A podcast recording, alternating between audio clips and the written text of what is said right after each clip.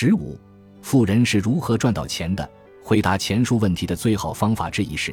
基于可以说是美国财富状况权威指南的福布斯四百富豪榜来分析那些富豪是如何赚到钱的。正如奥斯卡金像奖和格莱美唱片奖所创造出来的轰动性和兴奋度远远超出了电影和音乐产业本身一样，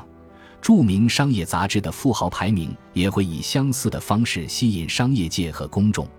它的经久不衰标志着普通美国民众对巨额财富创造者和受益人的迷恋和向往。之所以说这些财富是巨额的，是因为根据2014年的富豪榜名单。这四百个最富有的美国人的平均资产净值为五十七亿美元。要想上榜，所需要的资产净值是多少呢？十五点五亿美元。总计有一百一十三名资产上亿的富豪未能上榜。从一开始，福布斯四百富豪榜关注的就是惊人的财富创造及财富集中。在一九八二年，这一榜单创立的那一年。该名单的净资产总额等于美国国内生产总值的百分之二点八，最后一名上榜者的资产净值还不到一亿美元，而且榜单上只有十三位资产上亿的富豪。到二零零六年底，这一榜单已成为净资产十亿美元以上富翁的专属区，而且其净资产总额占美国国内生产总值的比例高达百分之九点五。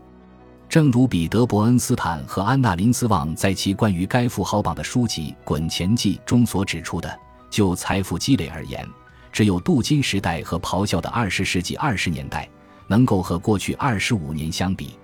在全球金融危机导致财富大幅缩水之后，美国最富有人群的财富再次加速增长。福布斯富豪榜公布的数字显示，到二零一三年。最富有的这群人已经赚回了在危机中损失的那些财富，而且他们的净资产总额超过了两万亿美元，大致相当于俄罗斯的国内生产总值。到二零一四年，俄罗斯的国内生产总值有所减少，但是福布斯四百富豪榜上的富豪资产却仍在上涨，他们当时的净资产总额为二点二九万亿美元，大致相当于巴西的国内生产总值。并非所有福布斯四百富豪榜上的亿万富翁都是靠自己的奋斗获得成功的。研究表明，榜单上白手起家的人，在舒适环境中长大的人和继承了一些财富或可观资产的人所占的比重大致相等。毕竟这是民主精神的体现。你的家境足够殷实，且作为孩子的你不用通过卖报纸来勉强维持生计的这个事实。不应当阻止你登上福布斯四百富豪榜。或许我们可以从这个榜单得出的最一般的结论是：不管这些人起初有多少钱，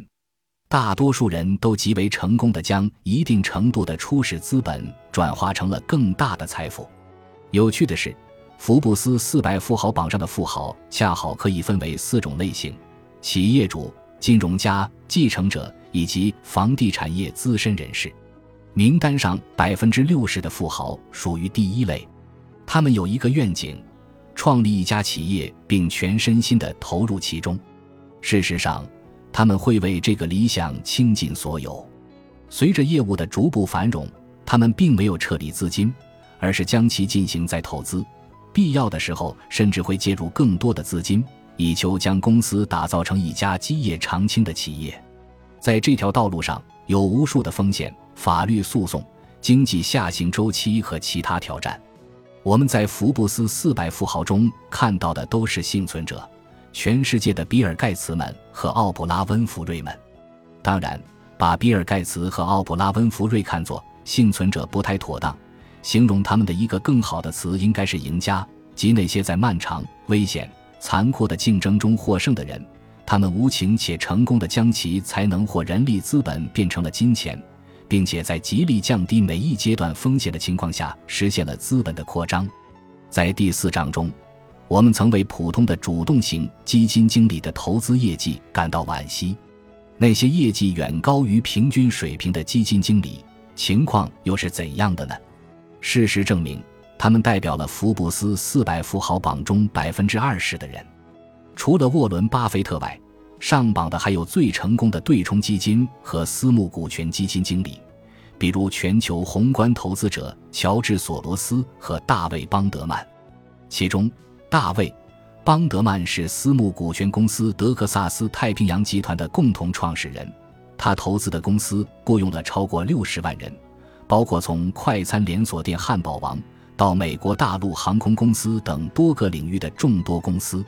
这一类人员还包括太平洋投资管理公司的共同创始人和前首席投资官比尔·格罗斯，以及爱德华·约翰逊三世和其女儿阿比盖尔。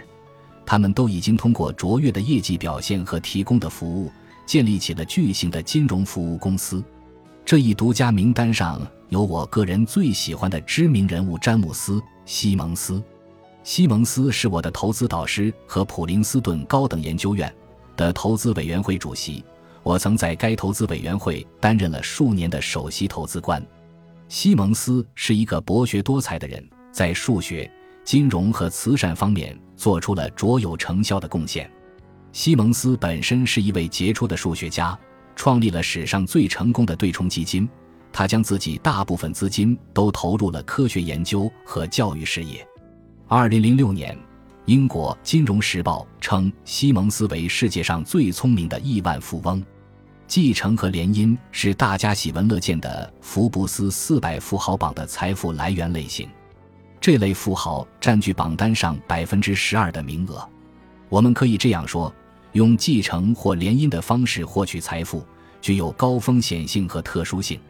继承者或联姻者在榜单上的比例偏低，这也证实了在美国。大部分的财富是依靠白手起家积累起来的，这并不意味着列入其他类别的那些人没有继承一家企业或从他们的父母那里继承到一笔可观的财富，但是这的确意味着其他三个类别的富豪将他们所得到的财富提升到了一个全新的水平。公平地说，继承者或联姻者中的许多人仍然积极地参与家族企业或家族基金会所筹办的慈善活动。最后，我们转向房地产业资深人士这种类型。该类型的富豪占到福布斯四百富豪榜榜单名额的百分之八。在创造社会财富方面，土地投资和产权投资发挥了重要的作用。即使是福布斯四百富豪榜中那些并非主要通过房地产投资而变得富有的人，也常常大量持有此类资产。那些上榜的人。比如芝加哥房地产开发商山姆泽尔的与众不同之处在于，他们非常熟悉房地产行业的恶性繁荣与萧条周期，他们善于管理现金流和复杂的建设项目，还经常大量使用借款，准确的说是大量使用无追索权融资。